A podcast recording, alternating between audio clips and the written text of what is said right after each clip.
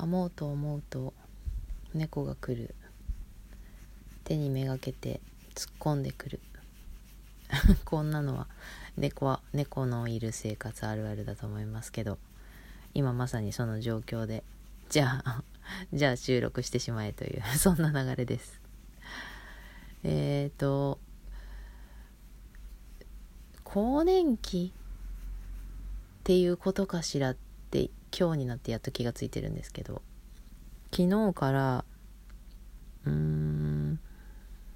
ま、頭痛はその何か片頭痛みたいなすごい痛いとかじゃないから頭痛って感じじゃないんだよな。でも頭は重い感じなんだけどまあそれよりもなんかね急激に寒って思って着込んでいたりとかすると急にクワーって熱くなるとか、まあ、汗が出ることじゃないんだけど熱って感じてまた脱いでみるとまた寒ってなるみたいな。なんかその繰り返しできっとまあ自律神経系って考えるとああ更年期とかそういう関係なのかしらってさっきふっと思ってもうじゃあしょうがないかって 思ってる感じなんですけど。なんかそういう何て言うんでしょうね。体に何かこういつもと違う感覚がある場合っていうのはこう何かしようと思っててもそこに集中ができないとかやっぱ体の感覚にこう吸い寄せられるかのように集中力を奪われるとかなんかそんな感じがあるなーって昨日はそんなことを観察していたんですけど。でもうそうなったらもう観念するしかない。もうどうしようもないから昨日ねせっかく天気が良かったけどお散歩にも行けず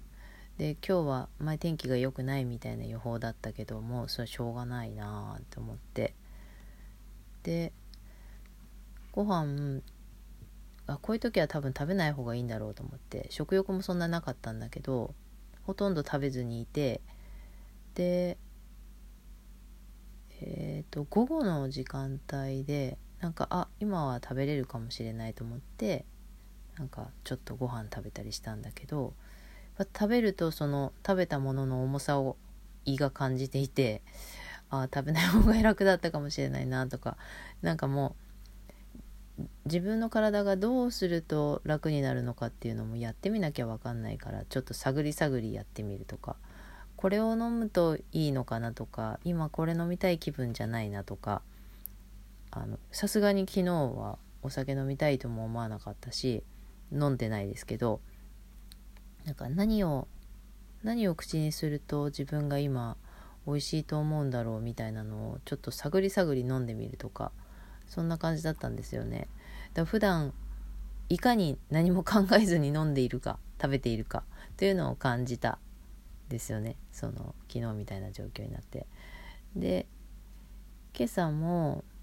まだその寒暑みたいなのはちょっと繰り返しあったりとかしてででもそこにやっぱり集中してしまうとそこに意識を向けてしまうとほんとなんかもう全てがなんかどうでもいいやって感じになる。寒いと暑いばっかりのこと気にして体のその状態のことばっか気になっちゃって何もできないっていうのは昨日やってみてなんかああって思ったんですよね。一日の終わりに。なんか何もできなかったなみたいな。まあそういう日があってもいいんでしょうけど。まあだから今日は、まあ、寒暑って感じながらもまあそこはちょっと着脱着たり脱いだりで調整しながらうーん何を他になんかそれが紛れるかはわからないけどちょっとやってて楽しそうなことをやってみようとかそんな風にしてこう気持ちを別の場所に持ってってるみたいなところがあります。うん、で、えーと、編集がやっとできたと。そんなあの大した作業ではないけれどあそうやってなんかこう気持ちを切り替えるわけじゃないななんか違うところに気持ちを持ってくそうなんか具合悪いっていうところに気持ちを持っていかないでっっていう意味でゆったりとしながら編集してしてあできた。って今思ってるところ今アップロード中なんですけどできたって。でだからちょっと編み物もできるかなと思ってちょっと編んでみたら猫が来たっていう そういうだから収録してるみたいな。でこうやってね話していくと猫がいなくなっていくんですよ。これもうほんといつものあるある。そういう今流れなんですけどうーんその年齢的にこう女性ホルモンがどうのこうのっていう私もだいぶ前にうんと更年期突入閉経というんでしょうかもう何年も経ってる感じでで更年期障害っていうほどうーんなんかこう困ったなっていう症状があるわけではないんだけれど、うん、これはまあ更年期の症状なのかしらぐらいな感じの体の変化っていうのかな。時々の症状を感じていたりはしていて。でまあその障害となるようなこう症状ではないからそれをまあ薬でコントロールするとかっていうほどじゃないなと思っているので、まあ、自分のその体の変化ですよね。まあ、女性、まあ、男性もでしょうけどあのホルモンって影響力がすごく大きいと思うからそのやっぱり変化の時期っていうのは体が馴染むまでにちょっと時間がかかるんだろうなっていうのも感じているからねこうこういう状態をこう自分が慣れていくっていう期間はまあ長いだろうと思うから今もまだその最中なんだろうなっていう感じですね。うん、でまあそうそうそうそういうふうに考えていくとなんか自分がすごく年を取ったっていうふうにやっぱ捉えてしまうところがあってあもちろん 年は取ってるんですけど老化もあるんですけど体力も落ちてると思うんだけどなんか自分がそのああ私が年取っていってるって思えば思うほど体が動きにくくなる感覚とかがある。でなんか年年を取るということをうん恐れているわけではないけどなんかその自分があまり動けないんだみたいなことに、えー、思い込みをしている感じ。で なんかもっと別に年取ったって楽しいことを楽しんでもいいはずなのになんかそういうところでこれで楽しんじゃったらなんかそう体力奪われちゃうなみたいなそういう風に考えたりしてる